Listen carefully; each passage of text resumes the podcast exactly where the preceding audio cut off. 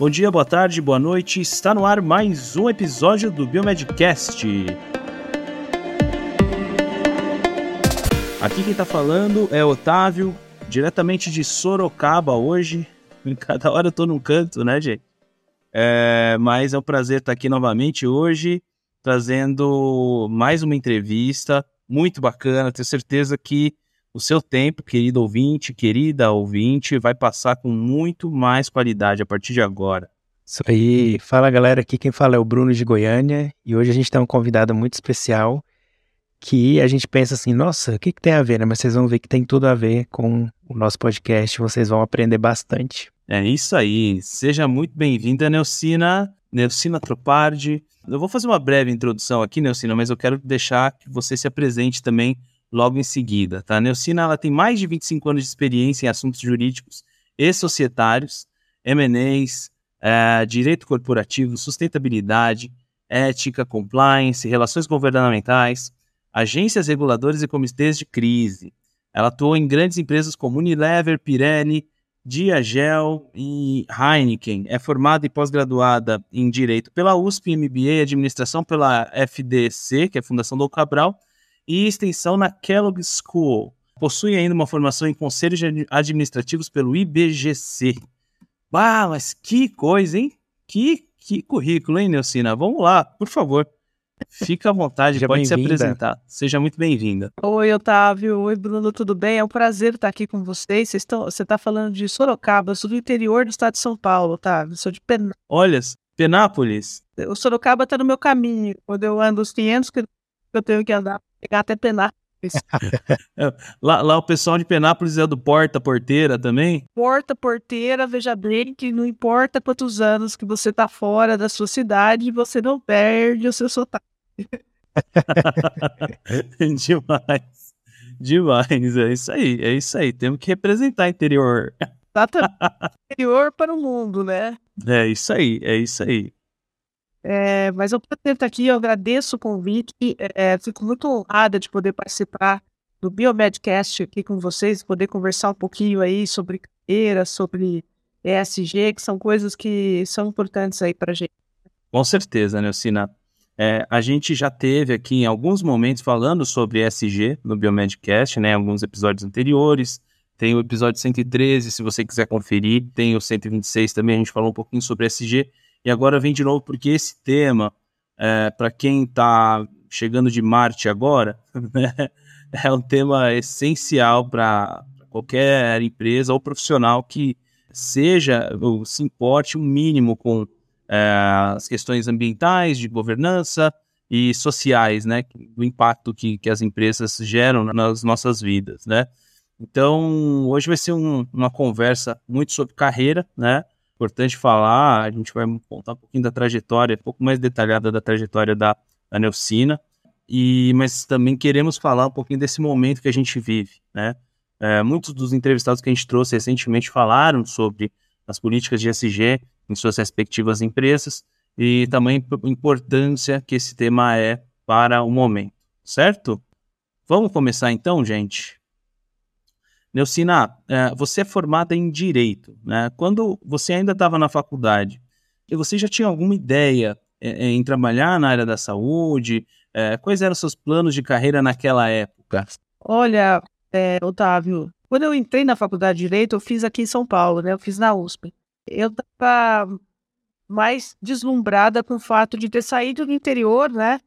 Ter vindo estudar na faculdade que eu queria, né? Então, quando eu estava tava lá na faculdade, eu estava muito feliz de estar tá lá, porque eu, eu escolhi essa faculdade. Eu, eu, eu virei para os meus pais, eu estava terminando o colegial em Benápolis, e, e eu virei para eles e disse assim: Olha, se vocês me pagarem um ano de cursinho lá em São Paulo, eu vou entrar na USP, direito na USP. Topetuda, né? na Sanfran, né? É, na Sanfran. E aí eu até me lembro que tinham alguns, alguns amigos dos meus pais que diziam: vocês estão loucos, vocês vão gastar dinheiro em São Paulo para essa menina morar, fazer cursinho, quando tem faculdade de direito aqui do lado de Penápolis, tem em Araçatuba, tem em Bauru. E outra coisa, se a gente pegar aqui a história da cidade, nenhuma mulher entrou no Largo São Francisco. Por que, é que vocês acham que é, a Neucina vai entrar. Não vai, gente. Vocês vão jogando dinheiro fora. É muito difícil.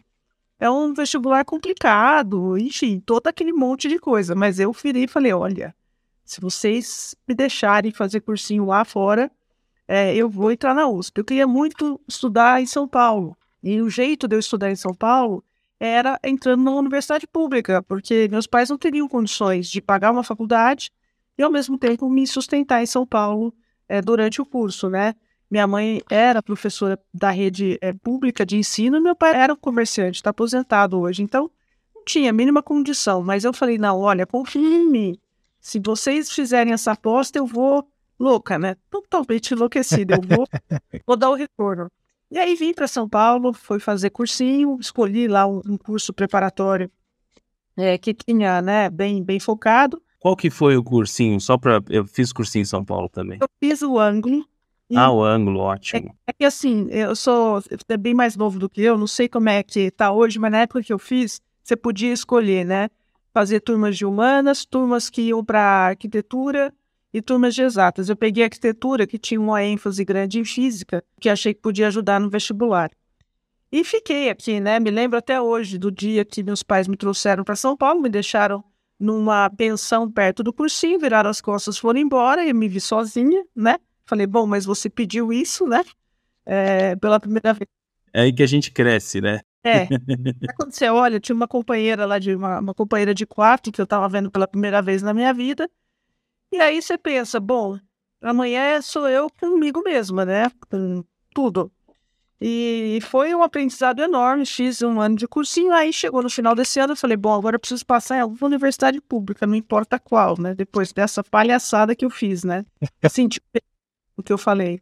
E aí, então, prestei direito na USP, prestei é, na Unesp, em Franca, e prestei a Unicamp, é, economia, no caso, na Unicamp, e prestei para treinar PUC Mackenzie, mas que eu sabia que era um treino, porque afinal de contas eu, mesmo que passasse, não ia cursar. E aí, felizmente, consegui passar nas cinco faculdades, nos cinco vestibulares que eu, que eu prestei, e aí pude que demais. em São Paulo fazer direito na USP. Então, quando eu entrei na faculdade, eu entrei muito deslumbrada mesmo. Eu acho que essa é a palavra. Eu estava muito feliz de estar ali na faculdade que eu escolhi, fazendo o curso que eu escolhi. E a única coisa que eu tinha na minha cabeça era: eu não sei o que, que eu vou fazer no futuro, mas eu quero fazer a diferença de forma positiva. Eu Legal. Quero, quero que as minhas passagens, que as minhas experiências profissionais é, façam alguma diferença positiva, seja na vida de alguém, seja no negócio é, em que eu estiver trabalhando. Então, esse sempre foi o meu drive desde quando eu estava na faculdade.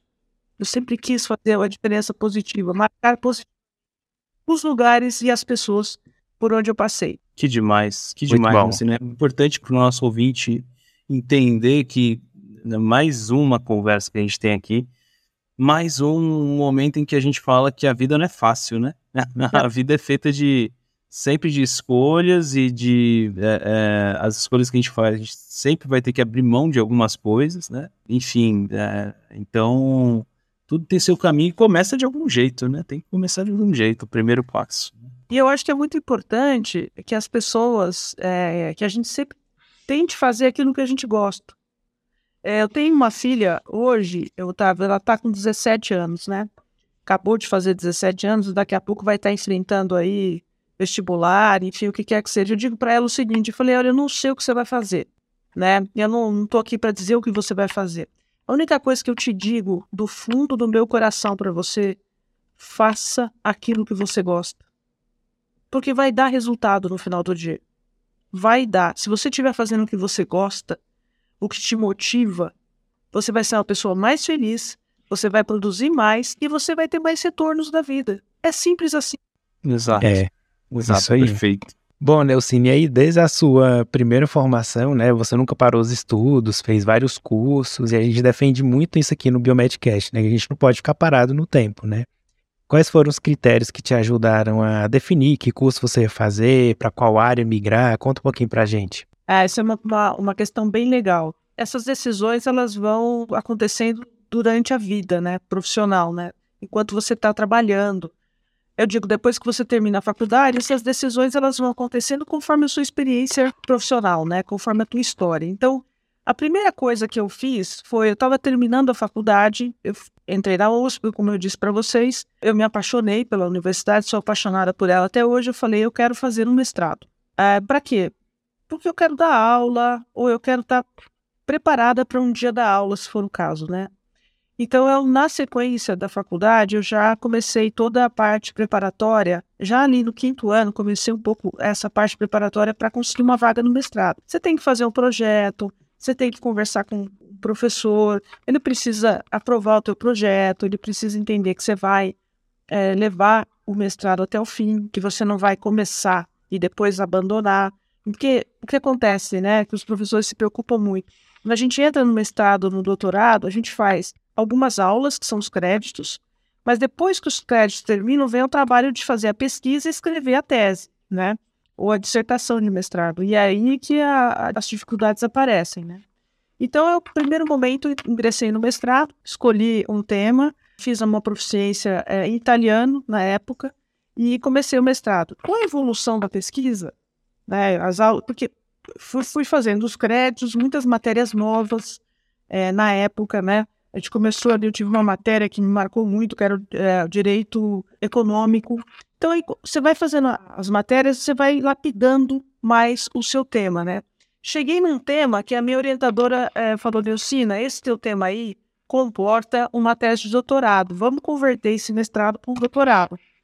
Falei, perfeito. Pra, o que, que eu preciso fazer? Você precisa de mais uma proficiência em língua estrangeira, fiz inglês. E aí fiz mais créditos e aí depois passei para escrever. Né? Eu escrevi sobre o excesso de informação como um fator de descumprimento do dever de informar no direito do consumidor. Basicamente, o que eu, que eu defendi foi o seguinte: pelo direito do consumidor, você tem que passar informação para o consumidor, para que ele possa fazer uma decisão de compra consciente. Agora, tem um limite. Se você passa muita informação, o consumidor se perde. Vou dar um exemplo para vocês, vocês vão, vão entender bem. Lembra da bula de remédio, como era há 20 anos? Uhum, sim. De... Lembra? Calhamaço, uma bíblia. Uma bíblia, quem lia aquilo lá, e, e o pior de tudo, quem entendia o que estava escrito lá. Hoje, a bula de remédio é uma coisa mais simples. Uhum. Então, você menos informação, mas você tem o quê? Informação que importa para o consumidor, escrita numa linguagem que ele, né? Então, eu fiz a conversão para o doutorado, defendi e estava trabalhando já em empresa nessa época, quando eu fiz a defesa. Eu já estava trabalhando na Unilever. É, eu trabalhava na Unilever com uma área do direito que ela era uma área, a gente chamava de uma área residual. Por quê? Eu não fazia trabalhista, eu não fazia tributário e eu não fazia societário, mas eu fazia todo o resto. e eu trabalhava com marqueteiros. Então, os marqueteiros iam lançar produto novo no Brasil, iam fazer uma nova campanha publicitária, estava eu lá, advogada, no meio deles, ajudando a formatar aquela campanha, formatar aquele produto, era muito divertido, né? E aí eu adorei essa vida. Eu achei, me encontrei trabalhando em empresas. Porque quando você se forma em direito, você tem três caminhos que você pode seguir. Você pode prestar um concurso público, virar juiz, promotor, procurador. Você pode ser um advogado, trabalhar em escritório, e você pode trabalhar direto numa empresa. Eu me identifiquei muito com trabalhar em empresa porque fico perto do negócio. Eu sou parte do negócio eu uso a minha experiência, a minha expertise jurídica para poder fomentar o negócio da empresa que eu estou. E a atuação fala mais comigo. É, eu me sinto mais completa fazendo isso. Eu tenho amigos que se sentem completos trabalhando como advogados em escritório e outros atuando como juiz, promotor, procurador. Cada um tem um perfil. Quando eu cheguei a essa conclusão de que eu amo trabalhar em empresa e é isso que eu quero para mim, dentro de jurídico, né? Eu pensei comigo, eu vou ter que complementar a minha, a minha formação. Porque na faculdade de Direito a gente não aprende sobre PNL, sobre retorno de investimento, sobre cadeia de suprimentos, a gente não tem essas, é, essa parte de negócios, né? Foi aí que eu falei, para complementar a minha formação. E aí fui fazer um MBA na Fundação Dom Cabral, que é para trazer exatamente esse complemento de formação, para quando hoje em dia eu vejo um PNL na minha frente, eu, eu sei o que eu estou vendo, eu sei o que, que se avalia ali. Quando eu vou avaliar um investimento hoje, eu sei como avaliar o retorno. Esse tipo de. Porque é importante para mim. Você vai perguntar assim: ah, um colega seu que é juiz precisa disso? Não, ele não precisa. Ele precisa de outros conhecimentos. Talvez um juiz hoje, se ele estiver trabalhando na área da família, ele precisa fazer algum curso, sei lá, complementar de psicologia, não sei, mas ele com certeza serão outros cursos que ele vai procurar para poder desempenhar melhor a função dele. No meu caso, foi fazer esse MBA para complementar a minha formação. E aí o tempo passa, a gente vai ficando mais velha, né? A gente vai começando o quê? Olhar para frente. E aí, é, lá na frente, eu penso muito que eu, eu gostaria de participar de conselhos de, de empresas, poder contribuir com isso. E aí, por isso que eu fui fazer um curso lá no IBGC, que é para estar tá preparada para quando essa oportunidade chegar lá na frente. Então, um pouco isso aí. Não sei se eu falei demais, mas eu então, era a ideia que está por trás. Interessantíssimo, né, Nelcina? Como é, como é importante a gente se adaptar, né? A nossa carreira, né? É importante a gente entender o que está demandando, o que, que a gente gosta de fazer e sempre fazendo essa reflexão. Né? Ah, pô, gostei de trabalhar com empresa. Ah, gostei desse negócio de business, né?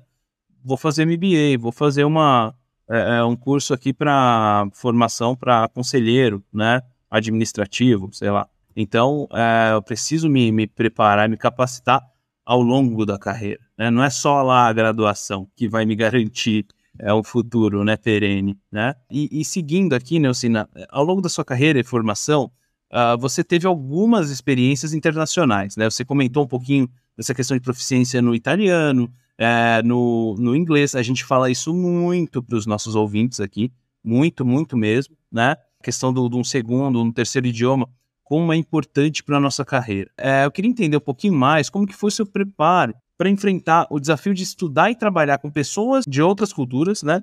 E falando outros idiomas. Como foi? É, foi muito legal, né? E acho que eh, cabe, quando a gente falou na, na, na, antes, né, sobre a questão das decisões de carreira, importante mencionar que a questão da língua, da proficiência, de saber se comunicar em outras línguas é bem importante.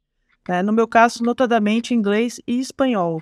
É, eu já comecei a lidar com pessoas de outras culturas e de falando outros idiomas dentro da própria empresa. A primeira empresa que eu trabalhei que foi a Unilever, né? Tinha muito contato com colegas que estavam, é, que moravam na, na Argentina, é, na Colômbia, no México e também com pessoas da Inglaterra, da Índia. Então, assim, é, quando você trabalha no multinacional, é, você acaba tendo que lidar com essa diversidade cultural. E é muito, até, até divertido, né? Porque quando você vê o idioma inglês, falar com o indiano é. Arder, der, der. Exatamente, né? Então, é, mas nada, ponto alto dessa experiência toda foram as duas experiências que eu tive. A primeira no México e a segunda na Inglaterra, um pouco depois, né? No México eu troquei de, de lugar, vai com um advogado mexicano, ele veio para o Brasil, eu fui para o México, para a cidade do México, fiquei lá dois meses trabalhando e foi muito divertido, porque foi um aprendizado muito grande, porque a gente aprende a cultura local. Então, eu vou contar uma coisa para vocês. Quando eu cheguei, isso foi 2002, gente, faz 20 anos, né? Quando eu cheguei é, no ambiente de trabalho, todo mundo me olhou. Ficou me olhando assim, ok, me trataram super bem, é, fui super bem tratada, mas todo mundo me olhou com uma certa estranheza. Eu falei, que estranho, né? Que curioso. Mas não perguntei, fiquei quieta, né? Porque uma das coisas que a gente aprende quando muda a cultura é observar mais e falar de menos, né? Falar menos, é. e, dizem no interior, e eu acredito muito, Deus te deu dois olhos, dois ouvidos e uma boca só, né? Exatamente. É, então, fica aí a dica, né? E aí, no final, quando eu tava vindo embora, foi divertido, porque eles estavam mais soltos, eles me contaram por que, que eles se estranharam quando eu cheguei. Porque a cultura, na época, lá, eu não sei se hoje é assim, ela é uma cultura um pouco mais, talvez hierarqui hierarquizada. Eu não sei bem como definir, mas de qualquer forma, eles esperavam alguém mais velho. Ah, entendi. E chegou por jovem, né? Então eles estranhados assim, mas me trataram super bem. Eu tive um aprendizado enorme lá durante esse tempo e foi muito divertido, né? Muito muito divertido e muito enriquecedor, né? Você entender as diferenças entre os dois países e as semelhanças também, né? Foi uma experiência muito boa. Algum... Me, me diz uma coisa, desculpa te interromper, Nelcina. É, nessa época, você já era casada? Você já. Você não tinha filho ainda? Não tinha filho ainda. Eu estava é, casada. Uhum. Nesse caso, como você ficou pouco tempo, não precisou mudar nem nada. Nada. Eu fui o casal, ó. Você vai e eu te espero aqui. Legal. Eu tive uma outra situação em que uma, uma funcionária minha na Unilever, ela foi cobrir uma licença maternidade na França. Não só eu vivi essa experiência, mas eu sempre incentivei quem trabalhou comigo a viver essas experiências, né? E essa pessoa foi cobrir uma, foi cobrir uma licença maternidade de seis meses na França.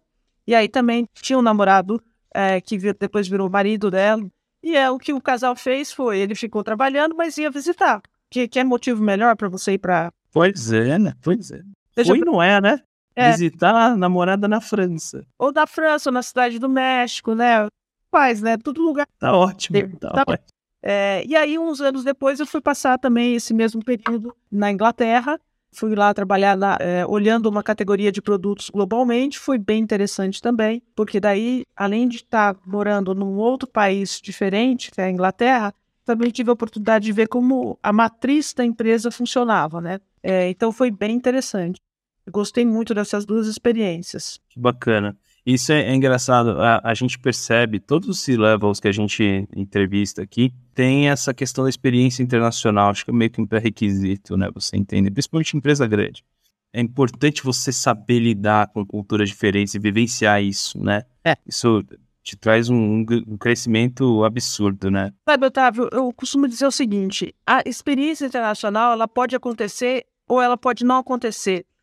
E se ela não acontecer, não é um impeditivo para a pessoa chegar no C-level. Sabe o que, que requer?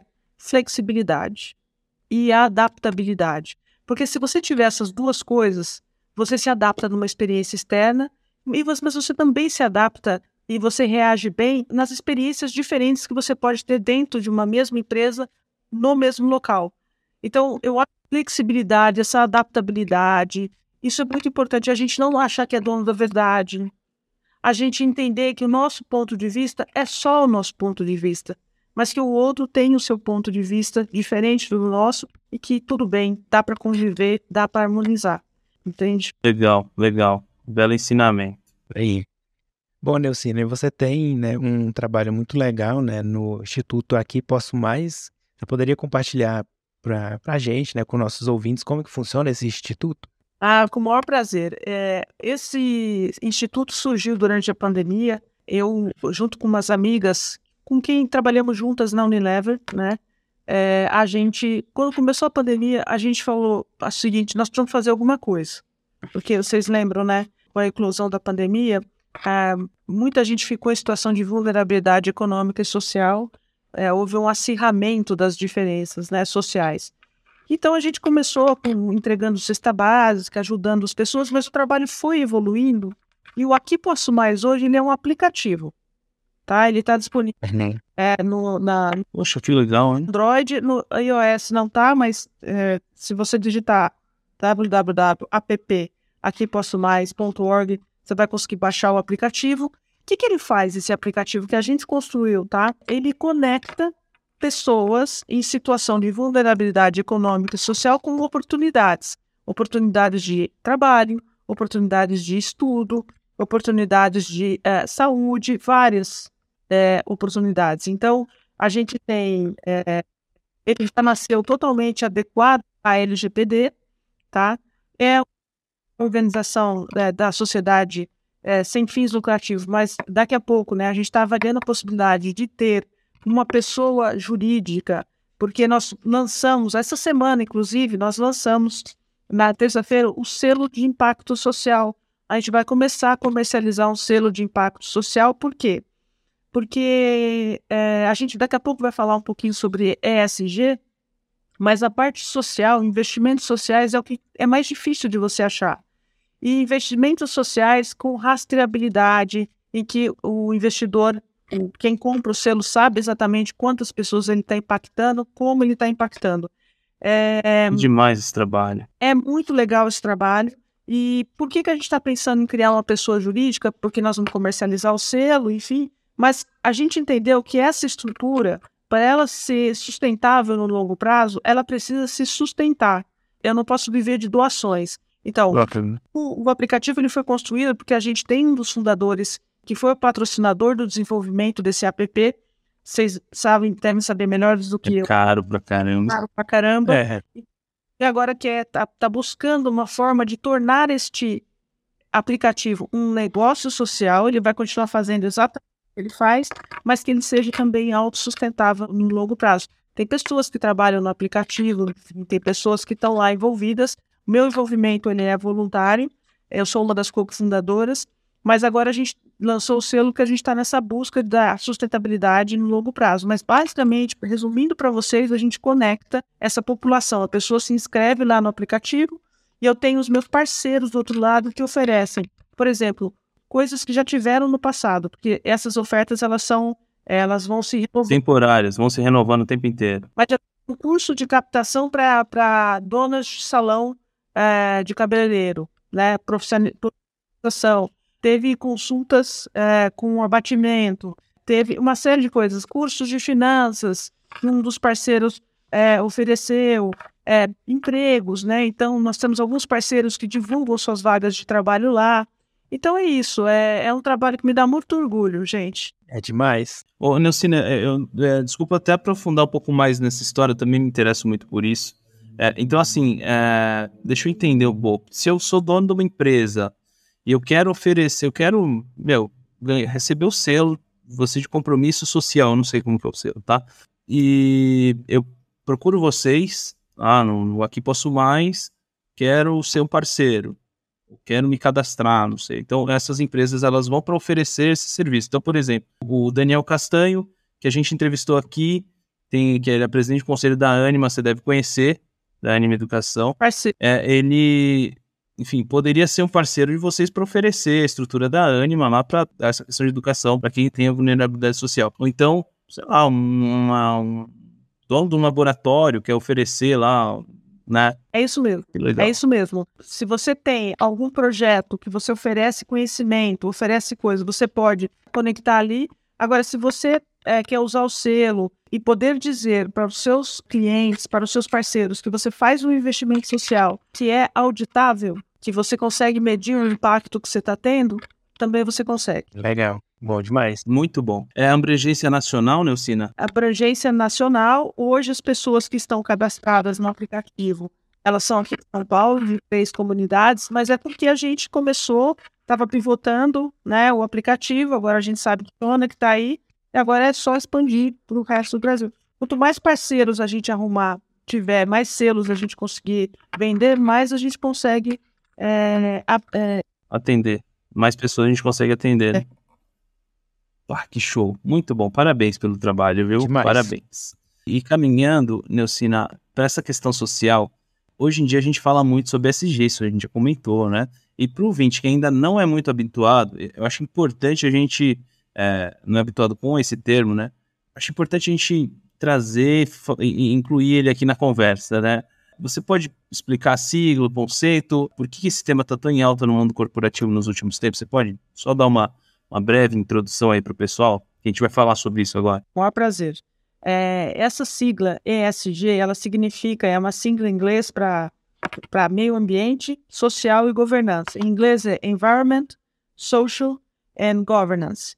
Essa sigla né, foi usada pela primeira vez em 2004, é, numa publicação do Pacto Global, é, que foi feita em parceria com o Banco Mundial, chamada Who Cares Wins. Quem se importa, vence. Nossa, 2004? É, 2004. Vai vendo, um negócio antigo.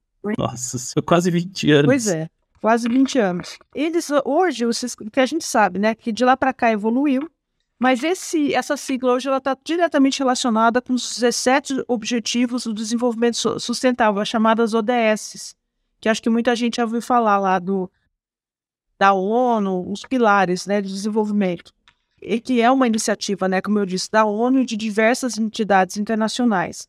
Esses objetivos, os 17 objetivos, né, eles foram estabelecidos lá por volta de 2015 por 193 países, né, durante uma Assembleia Geral da ONU, com o objetivo de chamar a atenção do mundo para essas questões, questões ambientais, questões sociais e questões de governança. É, se a gente olhar um pouquinho né, na, na, história, você começa a ver que de 2010, o que, que aconteceu, né, falando de governança, o que aconteceu em 2010? Alguns escândalos financeiros fortes né, é, nos Estados Unidos, então começa a chamar a atenção para a governança, para questões sociais, porque questões sociais elas vêm e vão, estão sempre com a gente, e de meio ambiente também, começa a aumentar um pouco a conversa sobre mudanças climáticas. Então, falando um pouquinho da sigla, né? O E, como eu falei, vem de environment ou meio ambiente em português, né? Então, aqui se preocupa com o impacto que uma empresa pode ter e a, ou a atuação dessa empresa no meio ambiente. Está todo mundo ouvindo falar de mudanças climáticas, dos gases de, de, de efeito estufa, do aquecimento global, que tudo isso traz as mudanças climáticas, né? Está provado que isso existe e está provado que é, esse aquecimento global, que ele vem crescendo, ele não vem diminuindo, né? Ele vem provocando diversas mudanças aí. Gente, vamos lá, vamos olhar tá? nós aqui. Eu não sei, eu estou em São Paulo, mas eu tive dias de frio em São Paulo em dezembro. Lembra? Fez. Pois é, sim, sim, sim. Nunca isso aconteceu antes em São Paulo, vai, né? É absurdo, assim, a gente tá falando, pro ouvinte que tá ouvindo isso no futuro, é importante, a gente tá gravando isso aqui em fevereiro de 2023. É, em, dezembro de 2022, eu acho que o Brasil, quase o Brasil inteiro, sentiu frio, cara, em dezembro, né, um absurdo, né, um absurdo. É, é... é, é em 2015, 16 talvez, teve, tivemos uma seca muito forte no estado de São Paulo. É, e, de novo, aqui para quem mora no estado de São Paulo, Vamos, vamos contar também para as pessoas que vão ver isso lá na frente, né? Em dezembro, janeiro, fevereiro, chove pra caramba. Pra caramba, exato. Então, o que, que é isso, gente? São as mudanças climáticas chegando, né? Por quê? É no aquecimento global. E por que está tendo aquecimento global? Porque os gases de efeito estufa, eles só aumentam, eles não diminuem. Exato. E aí uma coisa puxa a outra. E como é que eu posso é, diminuir a emissão desses gases? Usando, por exemplo, energias que vêm de fontes renováveis, diminuindo a, a utilização de combustíveis de origem é, é, fóssil e por aí. O S é social, né? Então abanja questões de segurança, de saúde, segurança dos, dos colaboradores de uma fábrica, é, o bem-estar dessa população de modo geral. Bom, aí a gente teve o quê? A pandemia, né? Que é momento que o social ficou bem exposto e é por isso é. que a sigla começou a ser usada fortemente. Foi o quê? Com a pandemia. Em função da minha, da minha atuação profissional, eu, eu presido também a Associação Brasileira de Anunciantes. Eu estou no segundo mandato já. E lá atrás, antes da pandemia chegar, a gente já falava que a sustentabilidade ou o SG ia crescer na agenda das empresas. O que a pandemia fez foi antecipar essa tendência. Está na agenda de todo mundo hoje. É a preocupação, gente, de novo, século XXI, não faz muito tempo e a gente ouviu, viu notícias de trabalhadores resgatados de situações análogas à escravidão. Né? Quer dizer, aí ainda, né? Tem, temos que nos preocupar com a questão do social também. E aí, dentro do social, tem toda a parte de segurança desses dados, privacidade, por aí vai. E por fim, a governança, né? É, as empresas, quando elas atuam, elas têm que ter uma estrutura de governança interna bem forte, bem robusta, para evitar o quê? evitar casos de conflitos de interesses, casos é, de corrupção, é, garantir que as empresas que tenham ações abertas ou comercializadas na Bolsa, o conselho de administração seja independente. As empresas precisam ter as suas políticas de diversidade e de inclusão estabelecidas e aplicadas e vivenciadas no seu dia a dia. Então, a sigla ESG vem para trazer todo esse arcabouço de temas, de conceitos e de práticas na ótica, né, no caminho das empresas. Isso, não é só o lucro pelo lucro, né? O pessoal bate muito isso, né? Ah, puta, vou ter aqui uma empresa, tenho capital aberto, estou sendo negociado em bolsa é, e dou muito lucro. Não, não, adianta só isso, né? Não adianta só isso mais. Você né? sabe, Otávio, que no passado, coisa de 20 anos, se falava que a, que a função primordial de uma empresa era maximizar lucros para os seus acionistas. Hoje, não existe mais. A função primordial de uma empresa que se fala muito é otimizar lucros, é ter a melhor lucro e impacto no, no social, impacto no, no, planeta, impacto no ambiente em que ela vive.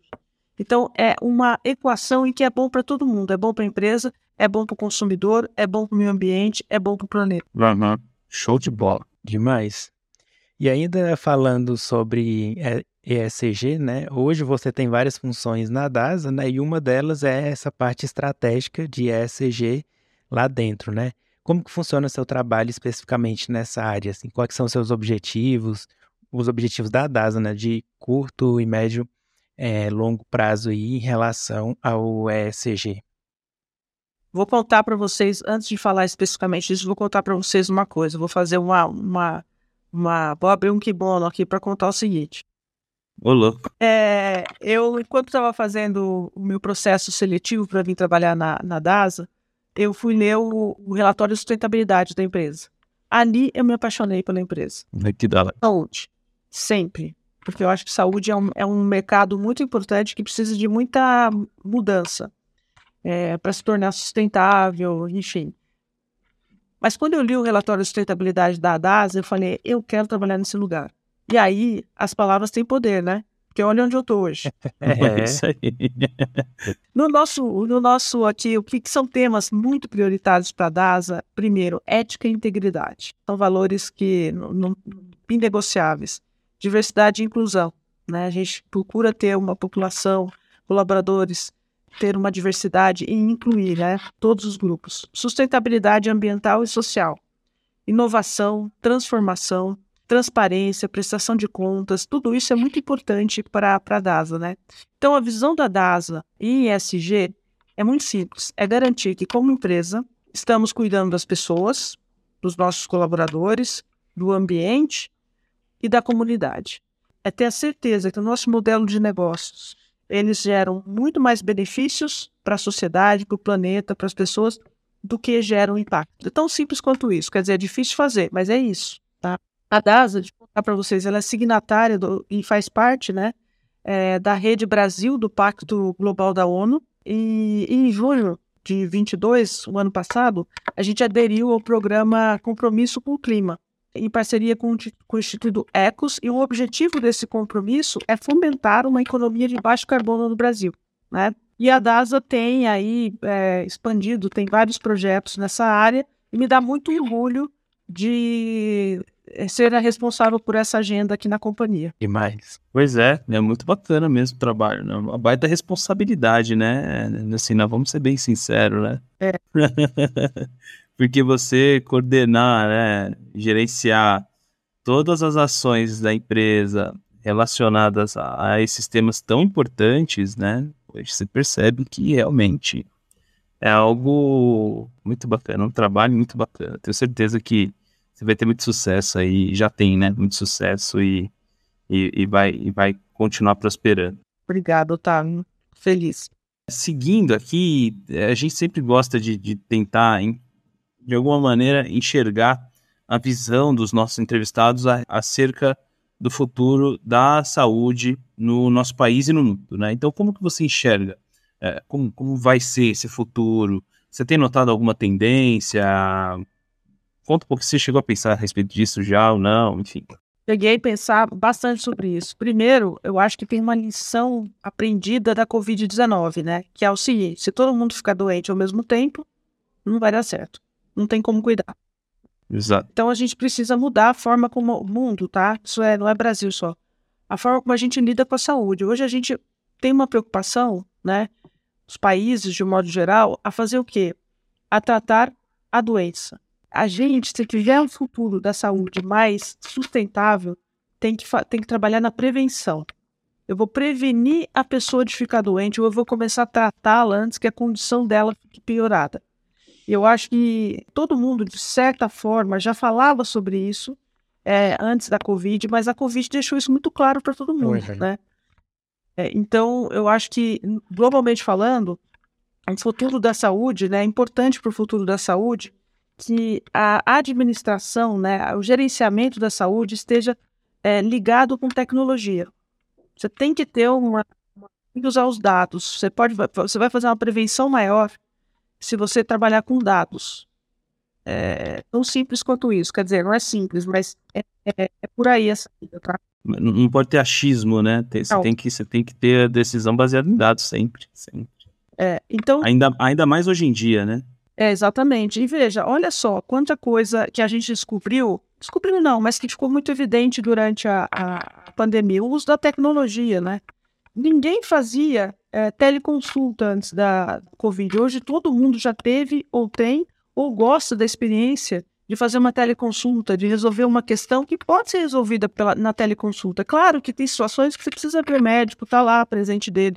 Você não vai querer receber um diagnóstico de, de, de que está com uma doença um pouco mais séria pelo Skype ou pelo, pelo Microsoft Teams. Mas se você teve um, um evento mais simples, é ok você fazer né, essa, essa consulta, essa teleconsulta. Outra coisa, quantos procedimentos médicos hoje mudaram, são menos invasivos, justamente por causa da tecnologia? Então não tem como você pensar no futuro da saúde sem pensar em dados e sem pensar em desenvolvimento de tecnologia. São duas coisas que com certeza vão ditar o futuro da, da saúde. Legal, né, Sina? Só complementando aqui uma, uma, um ponto, eu acho fundamental esse, essa discussão. É, uma, uma, uma, cientista, acho que ela é uma cientista. Na verdade, eu acho que ela é vice-presidente da Singularity University. É Tiffany Votter, não sei se você conhece, maravilhosa, maravilhosa. Ela publicou hoje, inclusive, um texto, acabei de compartilhar no LinkedIn, e ela fala a respeito de filhos, dos filhos. Se você quer é, como preparar seus filhos para o futuro, né? É, as duas coisas que ela falou, né? A primeira coisa é ensine os seus filhos, principalmente se forem meninas, a programar. Primeira coisa, Oi? programar. É. E, e, e, o segundo ponto é incentive eles a gostarem do, do processo de aprendizagem e a serem curiosos para entender como as coisas funcionam e tudo mais. Né? Então, é, Tiffany ela deu uma palestra na HSM é, um, dois anos atrás, maravilhoso, é, que inclusive a gente estava lá e gravamos algum, algumas entrevistas.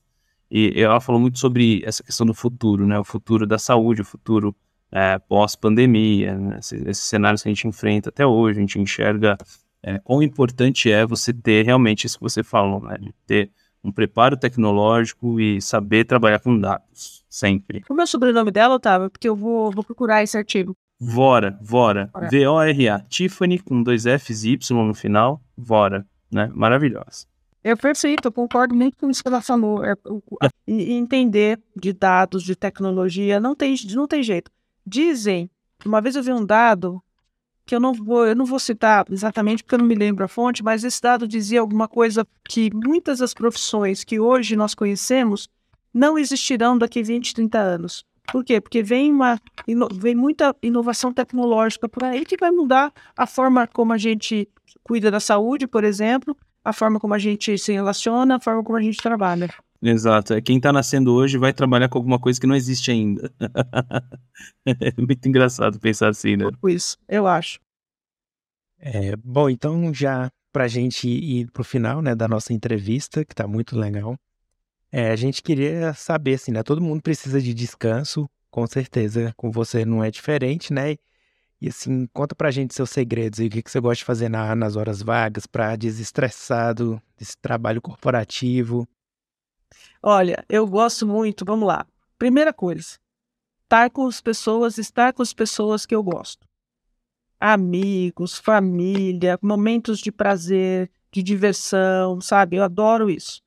É, mas, especificamente falando, eu tenho uma, uma, um hábito de fazer atividade física, né? Então eu faço atividade física de forma regular. Eu gosto muito de jogar tênis. Às vezes eu jogo um pouquinho de tênis, um beach tênis. É que a... Você foi pra onda do beach tênis também? é viciante, né? eu sou suspeito. E eu sou aquela pessoa que vai jogar beach tênis, o outro lado fica sempre falando assim: não é tênis, tá? É beach tênis. e é diferente, né? É, porque quando você joga tênis, você põe força. No beach tênis, você tem que colocar a bola com delicadeza, com gentileza. Né? Exato. Não é tênis, é beach tênis, delicadeza, né? Gentileza. Então, eu, eu gosto de fazer atividade física. Hoje estou numa fase que eu sinto falta quando eu não faço atividade física. E, e aí eu gosto muito, gente, de leitura. Eu leio bastante, eu vejo gosto muito de, de, de, ver filmes, de ver séries. Eu, eu, eu vou por aí, sabe? Eu, eu sou muito de fases, assim. Mas eu sempre quero fazer alguma coisa que me traga, que me deixe bem. Agora, tem uma coisa que é uma constante, né? Que é essa interação com amigos. Amigos, família, essa vida social, sabe? Porque a gente, o trabalho é super importante. Eu amo o que eu faço. Eu amo o que eu faço, juro. Eu falo para minha filha, eu amo. Mas ele é só uma parte da minha vida Então eu também quero ter a outra parte, na outra parte, fazer coisas que eu também amo. E estar com os meus amigos é uma parte importante dessa equação. Legal. Que show, que show. Acho que para todo mundo, né? Nós somos seres sociais, né? Então isso é realmente é muito importante mesmo no cinema. Eu, assim como você, também adoro estar tá com as pessoas, assim, de qualquer jeito, né? Seja para assistir um filme, seja para para jogar uma partida de beat tênis, conversar, viajar, conversar, sempre. Muito, muito importante. Legal saber isso é, de você também, né? E, e para finalizar, né, você comentou com a gente que você é, gosta de ler, enfim, assiste filmes, séries. Já recomenda aí pra gente, então, para os nossos ouvintes, é, leitura, livro, filme, série, é, música, sei lá, qualquer coisa que você tiver aí para recomendar pode ser da saúde ou não, tá? Não tem obrigatoriedade. Olha, Di, eu sou, eu sou bastante eclética nas coisas que eu, que eu vejo, tá? É, eu gosto muito, tem três é, séries que eu gosto bastante, que eu sempre recomendo que me falam. A primeira é Dark. Ah, eu assisti. Porque eu acho que ela mexe, é, ela mexe com ali conceito de tempo. Uhum. A gente sempre fala que é relativo, né? Mas a gente nunca para para pensar o que, que é o fato do tempo ser relativo. E ela traz ali, na verdade, é Dark e um filme chamado Interestelar. Os dois trazem Idade do Tempo. Maravilhoso. Dark eu não assisti ainda. A, a minha esposa Letícia, ela já assistiu, me fez, assim, falou um monte já. É, putz, mas eu, eu, eu, preciso reservar um tempo ali para assistir. Mas Interestelar eu acho maravilhoso. Ah, já assisti algumas vezes. Também, algumas vezes, mais de uma vez. É, e aí, né, tanto falando de um filme como Interestelar, que traz viagem no espaço, uma série de coisas, eu também gostei muito é, de uma série que, que é meio é, de crendices, é, de, que chama Desalma, uma série brasileira, tá no, no, no Globoplay, bem interessante. E porque eu gosto de história, e de história mais recente, inclusive, eu assisto The Crown, porque lá vem ah, maravilhoso. a história é, nossa, né, no, no, século passado, então eu acho bem interessante. Agora, se você quer se divertir bastante hoje em dia, dá uma interessante é White Lotus, gosto bastante. White Lotus eu não conheço. E, e livro, tem um, eu, eu, eu, poderia citar vários livros para vocês, mas eu vou citar o, o, último que eu li, que eu fiquei absolutamente embasbacada, que é um livro que chama O Despertar de Tudo, uma nova história da humanidade. É, depois é, antropólogos, David Graeber e David Wengrow. Um deles, inclusive, faleceu uma semana depois que o livro foi lançado. Mas, basicamente, esse livro propõe o seguinte: ele fala o seguinte, que durante muito tempo a gente achou que os nossos antepassados eles eram primitivos, né? E eles estavam divididos em duas categorias: ou eles eram legais, né, livres, ou eles eram brutais. Conforme você lesse Rousseau ou Hobbes, né? O Hobbes falava que o homem é o lobo do próprio homem, e o Rousseau dizia que o homem vivia livre na natureza e que ele precisou abdicar dessa liberdade para criar as cidades, né? Esse livro ele fala o seguinte, olha, isso é uma construção de 1700, de 1800. É, não me parece que as cidades se formaram por causa disso, que a democracia também, os regimes é, de governo se formaram nesse último milênio. Tem algumas é, ruínas que foram encontradas recentemente pela arqueologia de cidades que aparentemente eram grandes e eram muito desenvolvidas há mais de 10 mil anos. Tem umas ruínas na Turquia, é, chama. Não vou saber falar o nome aqui para vocês, que é de uma cidade grande de mais de 10 mil anos. Ou seja, essa evolução da humanidade ela pode ser muito mais antiga do que está nos nossos livros de história. E você lê isso abre outras perspectivas. Você começa a questionar algumas coisas que é, pareciam que eram verdades absolutas, mas que a ciência, a tecnologia, as novas tecnologias de medição, de datação da, dos sítios arqueológicos, vai começando a desconstruir. Isso é sensacional. Fantástico. Então eu recomendo. Pois é, pois é, demais. Né? Nossa, Mas, não tinha pensado nisso. A gente vai deixar o título do livro aqui para quem quiser pesquisar e comprar depois. Isso, com certeza. Sensacional. Tá joia. Cara, nossa, achei demais. Amei a conversa. Lucina, muito obrigado pelo seu tempo. É, por compartilhar com a gente, com os nossos ouvintes aqui, a sua experiência de vida, a sua história. Foi um prazer, do fundo do coração. Obrigado, obrigado. Eu tenho certeza que é, vai impactar a vida de muita gente, viu? Tenho certeza. Vai inspirar muita gente. Isso aí. Eu que agradeço, gente. Muito bom falar com vocês. Muito obrigada, viu? Bom, então é isso, né? Muito obrigado, ouvinte, por acompanhar a gente aqui até agora. Espero que tenha contribuído na formação de vocês, sendo estudante, se já é um profissional aí, né, para ver como é que funciona o desenvolvimento de uma carreira, não é fácil, né? Cada um vai trilhando o seu caminho. Daí a gente vem vendo isso nos episódios anteriores também, né? Cada pessoa cria a sua própria carreira ali, tem uma base, mas você dá os seus jeitinhos ali e consegue fazer o que você veio para fazer nesse mundo, né? Isso, impactar a vida de muita gente. É isso que importa, impactar positivamente a vida de muita gente, né? Isso é, isso é fundamental. Obrigado, Nelcina. Obrigado do fundo do coração. Obrigado, querido ouvinte, querida ouvinte, pelo seu download, pela sua audiência até aqui. E a gente se vê no próximo episódio do Medcast. Até mais. Tchau. Tchau, tchau.